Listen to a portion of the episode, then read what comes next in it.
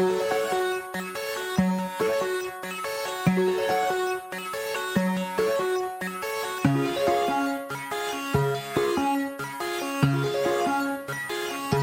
La lecture de la semaine, elle provient du site de CNN et on la doit à Doug Gross. Elle s'intitule Les smartphones ont-ils tué l'ennui? Et est-ce là une bonne chose? Regardez les gens autour de vous dans la queue d'un cinéma ou sur le quai d'une gare, commence Doug Gross. Il y a de bonnes chances pour qu'une grande partie d'entre eux aient le regard baissé sur l'écran de leur téléphone ou votre tablette en train de regarder leur mail ou leur texto ou de jouer à un jeu vidéo qui aurait nécessité il y a quelques années un ordinateur fixe ou une console. Grâce aux évolutions récentes de la technologie, la manière dont les gens passent le temps a radicalement changé. Les magazines posés dans les salles d'attente des médecins ne sont guère plus ouverts. Vous n'avez plus un regard pour vos voisins dans une file d'attente. Entre les smartphones, les tablettes et les liseuses, notre société tue chaque seconde d'ennui en un effleurement d'écran.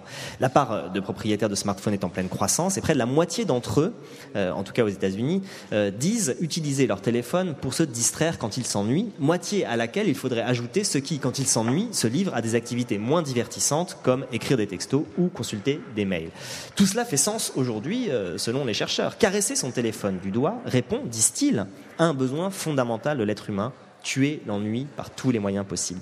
Christopher Lynn, qui est professeur d'anthropologie à l'université d'Alabama, compare ce geste au fait de fumer une cigarette. Les deux peuvent être, selon lui, des pivots, des choses qui nous transportent très vite de la monotonie de la vie quotidienne vers un monde de jeux non programmés, euh, avec la possibilité qu'ils offrent de jouer, d'écouter de la musique, de regarder des vidéos, d'aller sur les réseaux sociaux et d'envoyer des textos. Les smartphones surstimulent le désir qu'ont les êtres humains de jouer dès lors que leur environnement se ternit, ajoute l'anthropologue. Et il pense que la société contemporaine pourrait encore renforcer ce désir. Quand vous êtes habitué à une stimulation constante, dès qu'elle vous manque, vous ne savez plus quoi faire de vous-même, ajoute-t-il. Quand vous êtes habitué à ne plus avoir aucun temps mort, tout vide produit de l'angoisse. Et là, nous avons le smartphone, il est le perpétuel soulagement de nos angoisses.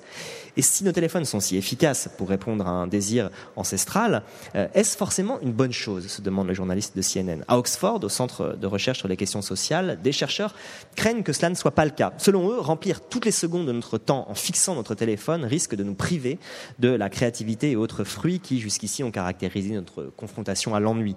La surcharge informationnelle restreint considérablement le temps alloué à la réflexion personnelle, à la pensée ou simplement à la digression mentale, écrivent les chercheurs anglais. Avec un téléphone portable continuellement allumé et une pléthore de distractions possibles pour l'œil, il est compréhensible que certains aient du mal à s'ennuyer de manière introspective. Alors sur cette question, les avis des personnes interrogées par le journaliste CNN varient. Je vous en livre un qui est un peu plus intéressant que les autres. Une mère de famille admet qu'utiliser son téléphone la distrait parfois de son travail ou même du visionnage d'un film. Mais en comparaison des autres moyens de tuer le temps, elle voilà une bonne option.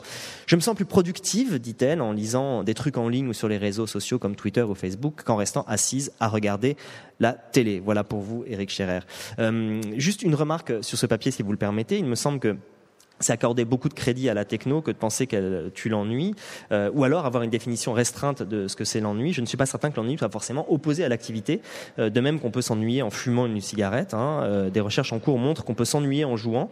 ce serait même intéressant d'étudier l'ennui dans les réseaux, s'ennuyer sur Twitter, Facebook, ou en naviguant au hasard, peut-être parfois plus abyssal que de rêvasser sur un banc, la joue caressée par le soleil d'automne. Vous retrouverez cette lecture lundi sur Internet Actu. da da dum bum da da